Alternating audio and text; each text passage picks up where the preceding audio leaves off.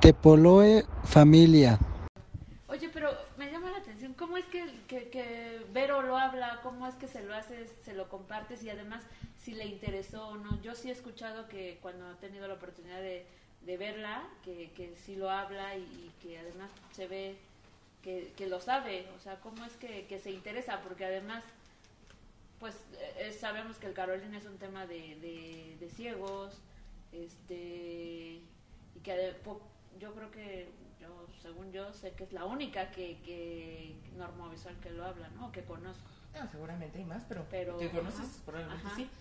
Eh, pues nada yo cuando regresaba de la escuela yo iba muy contentita hablando en Carolín este y pues presumiendo así de ah mira tu nombre en Carolín Verónica se dice Darinose y la otra ah sí y a ver cómo se dice puto no pues Mufi y así era de yo soy la más chica, eras, ellas eran mayores, ellas iban, cuando yo lo aprendí, ellas iban en la secundaria.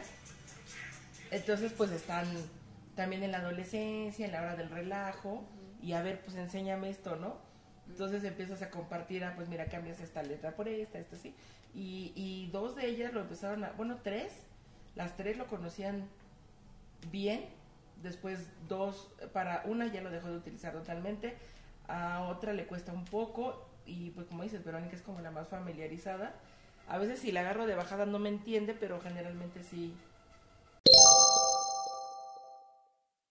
Cosas que la gente no quería que escucharan porque luego decían, hablaban sobre dinero más que nada, sobre que si traían dinero, que si iban a al banco, que si este...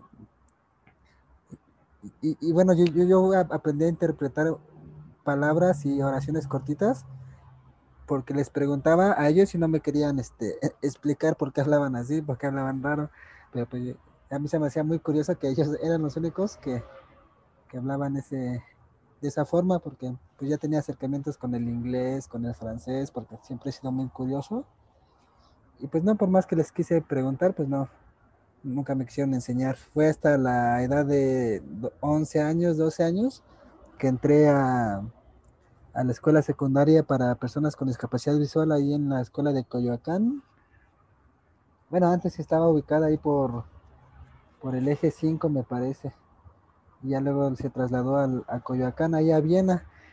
Y en esa escuela pues conocía más, a más personas con discapacidad visual que, que también hablaban y se me hizo curioso. Dije, ah, caray, acá también hablan como hablan mis papás.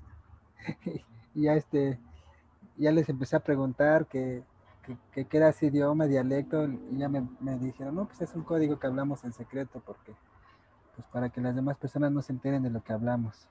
Y este, y, ya fue, fue, así como, como estuve preguntando el código, ya me, me, enseñaron y ya este, ya como a las, como las tres semanas ya, ya, ya llegué con mi papá y mi mamá y ya les empecé a hablar así, y ya se sorprendieron de que, de que ya entendía de todas todas las, las palabras y ya podría estructurar yo mis propias oraciones.